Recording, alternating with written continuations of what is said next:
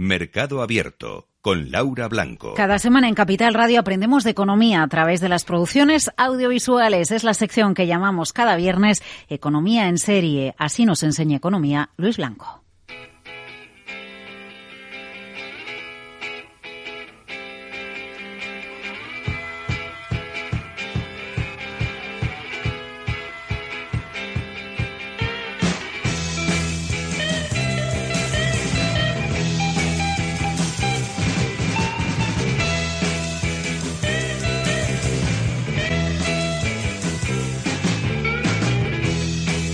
Luis Blanco, ¿qué tal? Hola, muy buenas. Estamos escuchando la banda sonora de... Sí, es una de las canciones que suena en una serie documental, porque íbamos a hablar de no ficción, eh, de Netflix, esta plataforma. Se llama Wild Wild Country, algo así como un país salvaje, salvaje y la verdad es que ha recibido muy buenas críticas desde su estreno, eh, apenas eh, hace unas semanas, es decir, en torno al mes de eh, marzo de 2018. Ya es todo un fenómeno entre las personas que siguen los documentales y que, sobre todo, ven como Netflix es una factoría de documentales. En este caso, además, referido a una historia muy curiosa. tiene que ver con la comunidad Ragnispuram, que es una ciudad realmente que un gurú de una secta, el, gurú Bhagwan Sri Ragnis, después conocido como Osho, y sus seguidores montaron en una pequeña y rural localidad de Oregón, en Estados Unidos. La localidad se llama Antelope.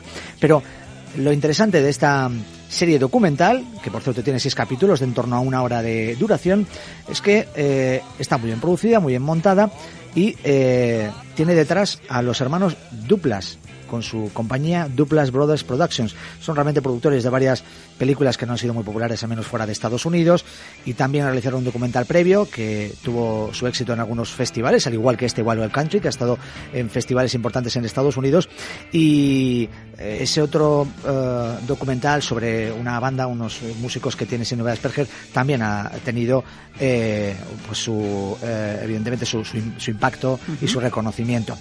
Eh, Duplas Brothers, por tanto, detrás de esta producción distribuida eh, y emitida por Netflix y hace referencia a esta situación real, un eh, evento, algo que ocurrió a principios de los años 80 en Estados Unidos. Pero antes de todo eso, antes de que esta comunidad instalara su gran comuna en Estados Unidos, todo empieza con este gurú, uh, Bhagwan Sri Ragnis, en India, donde él pues quiere montar eh, un grupo no religioso, más bien pseudo religioso, porque él venía a decir que sí, era un ser espiritual, pero que a ellos les interesaba ser espirituales materialistas. Eso de que el dinero no da la felicidad y que el dinero no aporta el espíritu, no, no era importante. A ellos les interesaba porque también el dinero y las cosas materiales son importantes en la vida. Esto es real, insistimos. Eh, Oso eh, fue una persona que, existió, pero la historia que cuenta después es algo espectacular. Allí en la India, cuando monta esta comuna, él atrae a muchos, estamos hablando de en torno a los años 70, en aquellos primeros años, atrae, como era muy habitual en muchas sectas de este tipo, en muchas comunidades sobre religiosas que tenían sobre todo eh, muchas filosofías orientales, ¿no? relativas a la meditación, a la relajación, al amor libre, etcétera, etcétera, pues atrae a muchos occidentales. Y sí, precisamente en la meditación era eh, uno de los puntos eh, fundamentales para los ingresos de esta comunidad. Y así lo cuentan pues algunos de los protagonistas de aquella historia y de todo lo que tuvo que ver con esta comuna eh, de Bhagwan Ragnis. Y mm, es curioso porque han conseguido hablar incluso con algunas personas que hasta hace muy poquito no hayan hablado, los responsables de este documental, y sobre todo con Ma Anand Shila, que era la secretaria y la asistente personal de, este gurú, de esta comunidad. Pero fíjate cómo ellos van explicando, también el abogado, algunos de los responsables financieros de esa comunidad, cómo la meditación al principio siempre era su eh, fuente de ingresos inicial. Bhagwan entendía de economía. Los occidentales venían con dólares en lugar de rupias. La meditación era un producto. Era el producto que generaba el dinero para hacer el trabajo que él quería hacer. se pagaba por meditar. Sí, claro, claro, eran cursos de meditación y él lo que pensó es que empezó a traer a tanta gente a su ashram, a su comunidad, a su comuna de la India, que se le quedó pequeño, pero sobre todo empezó a tener muchos problemas desde el punto de vista fiscal, sobre todo con las autoridades indias. Aunque ellos realmente no lo vendían así, decidieron que tenían que irse a otro lugar. ¿Y dónde fueron? Pues a un lugar donde imperaban las libertades individuales, ¿no? Era la tierra de las libertades, era Estados Unidos. Así que decidieron que buscaban un espacio para su comuna, pero que querían hacer una gran ciudad para albergar a unos 10.000 personas. En los primeros años captamos intelectuales con muchos estudios, médicos, abogados, urbanistas. Nuestra intención era crear una comunidad que fuera un ejemplo de lo que se podía conseguir en el mundo.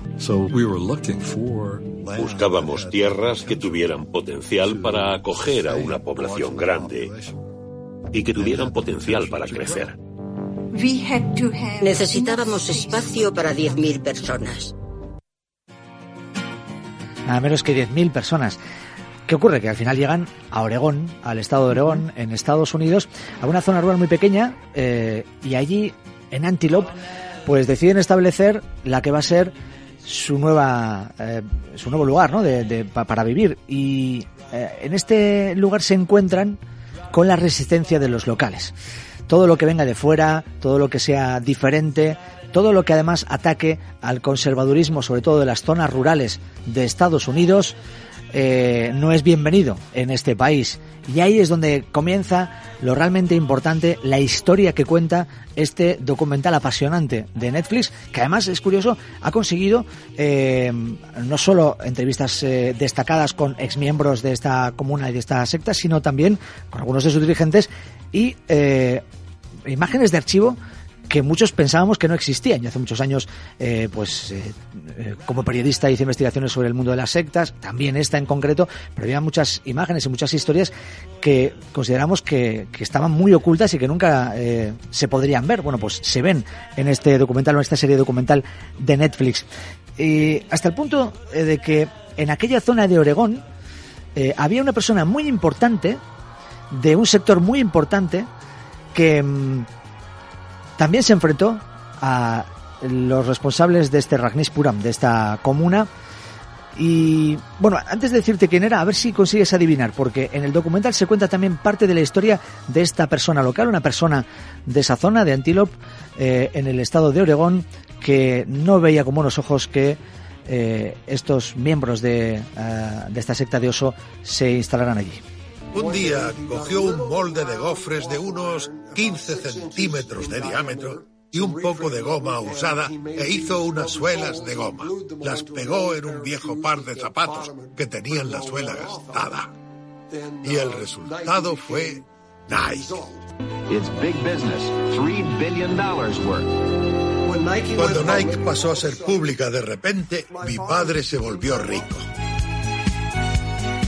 ¿Quién era el padre del que habla? Que es, por cierto, uno de los protagonistas de esta serie documental, porque con sus eh, declaraciones, la verdad es que desvela muchas cosas. Pues el fundador de Nike. El fundador de Nike, ¿no? sí, claro. así es. Cuando empezamos a hablar con los Rajneesh, Bill Bowerman, que era el cofundador de Nike, se puso en contacto con nosotros. Tenía un rancho cerca de Big Muddy. También se pusieron en contacto con nosotros Kelly y Rosemary McCreer, que también tenían tierras cerca del rancho Big Muddy y querían que defendiéramos sus intereses. Bueno, pues lo que defendían de todos ellos y defendía el propio Bill Bowerman, que tenía un rancho muy importante al lado del rancho que compraron los Rarnishes, eh, es eh, realmente la parte destacada de este documental, que a mí me gusta precisamente porque no incide en la parte sectaria como tal o el lavado de cerebro de un grupo de estas características o religioso, sino que más bien incide, ahora lo veremos, en la parte económica pero sobre todo en cómo intentaron, creo yo, y yo creo que quieren dejar claro los responsables del documental, de manera muy torpe, las autoridades de Estados Unidos de echar de allí, ¿no? Eh, ¿Y qué ocurría? Que el abogado, que por cierto es otro de los principales protagonistas de esta serie documental con sus declaraciones, eh, decía, hombre, es la tierra de las libertades ¿Qué ocurría? Que ellos pues eh, proponían el amor libre, otro tipo de, instituciones, intentaron entrar en política. ¿Por qué? Porque les querían quitar del medio, les querían apartar, pero eh, ellos lo que querían es seguir allí. Entonces dijeron, vamos a intentar controlar eh, las instituciones locales tomaron posesión del ayuntamiento en el cual estaban sus tierras, en la localidad de Antelope, e intentaron incluso eh, entrar eh, en la política del condado y tomar control del condado, el condado de Huasco, en el que pertenece dentro del estado de Oregón esta localidad de Antelope. Eh, y luego se les ha acusado a lo largo de- del tiempo y se les acusó posteriormente de que esto lo hacían de una forma pues bastante poco legal. E incluso eh, se les acusa de haber cometido el mayor ataque bioterrorista de la historia, porque a través de la manipulación de las comidas en ciertos restaurantes de aquella zona, en el condado de Huasco, con eh, salmonela, con salmonelosis, pues provocaron eh, una enfermedad a más de 700 personas. Y entonces por eso se dice que es eh, el ataque bioterrorista más importante. Luego se les acusa de otras muchas cosas. Hubo eh, también acu- acusación de homicidio ya por problemas internos que hubo dentro de la secta y que fue uno de los motivos por los que al final todo esto se vino abajo y al final a mediados del- de los años 80 pues todo esto se resquebraja y, y- y al final la, la comuna desaparece. Pero eh, para seguir avanzando y hablando de la parte económica, eh, todas estas comunas hay que tener en cuenta que ellos lo que construyen en esta en este estado de Oregón es algo espectacular. De cero y en apenas un año construyen una ciudad de 10.000 personas, pero con sus viviendas, con sus pabellones para lugares comunes, sus escuelas, sus tiendas y, como no, también una presa para poder conseguir el agua, ¿no? Todo el alcantarillado, toda la luz, bueno, lo consiguen. ¿De dónde consiguen todo este dinero? Bueno, pues eh, esta comuna y otras muchas se autofinanciaban de esta manera. Cuanta más prensa teníamos, más libros vendíamos. Y la gente de todo el mundo se interesaba no solo por la historia más prosaica, sino por quién era Rajneesh. En casi todo el mundo había comunas de Bhagwan. Y todas las comunas se mantenían con diferentes actividades, como empresas de construcción, restaurantes, discotecas. Bueno, pues eran las maneras que tenían de financiarse eh, en las comunas de Bhagwan Ragnis y sobre todo también esta gran comuna de 10.000 personas que cada vez atraía más gente y ya más gente y que generaba más roces hasta el punto de que el fiscal del, Estado de Oregón, bueno, la Fiscalía en Estados Unidos y todas las autoridades eh, se llega- llegaron a un eh, debate totalmente público y a una lucha totalmente pública para intentar echar a los miembros de esta comunidad de, de Estados Unidos. La verdad es que esto fue una bomba mediática, esto estalló en todos los programas y la que era secretaria personal, que es una, eh, Sheila, la que estábamos escuchando, eh, decía que cuanto más eh, propaganda y cuanto más salían en los medios, más eh, adeptos conseguían en otros muchos lugares. Y también consiguen dinero, ¿sabes de dónde? ¿De dónde? Pues de dónde, dónde hay mucho dinero y dónde hay muchos famosos que siempre han querido sumarse a estos, estas comunidades espirituales. En Hollywood. En Hollywood, efectivamente. Empezaron a dar fiestas en Hollywood para recaudar dinero para Bhagwan. Los de Hollywood empezaron a llevarle a Bhagwan catálogos de joyas impresionantes. Era una especie de mirlo que coleccionaba cosas brillantes. Los de Hollywood le compraron un reloj de diamantes. Costaba un millón de dólares. Bueno, tenía un reloj de diamantes, pero tenía una colección de Rolls Royce y tenía muchísimo dinero.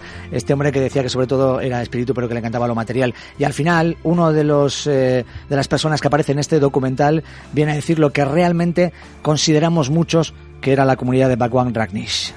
Bueno, creo que fue un timo desde el primer día. Me pareció un estafador. Estaban ahí sentados, en la India, y vieron a esos jóvenes europeos ricos dando vueltas y buscando a Dios. Pensaron que esa gente tenía un montón de dinero. Así que montaron un espectáculo y crearon a Bhagwan. Pues sí, Bhagwan se creó eh, para realmente montar una empresa que de forma, o usando eh, también algunos, eh, algunas herramientas poco legales, pues consiguiera mucho dinero para los que estaban en la cúpula, por supuesto. Eh, bueno, vaya historia, ¿eh? Esta historia. Apasionante, yo, yo se lo recomiendo Wild- a todos. Wild Wild Country. Wild Wild Country en Antelope, en el estado de Oregón. Solo para la gente que sabe de qué hablo, Rotten Tomatoes allí tiene un 100% en el score de Rotten Tomatoes, es decir, todas las opiniones, todas las críticas que han escrito responsables críticos eh, de cine o de series en Estados Unidos han hecho una review, una crítica positiva. Eh, la sección Economía en Serie cada semana con Luis Blanco. Gracias, Luis. Nada.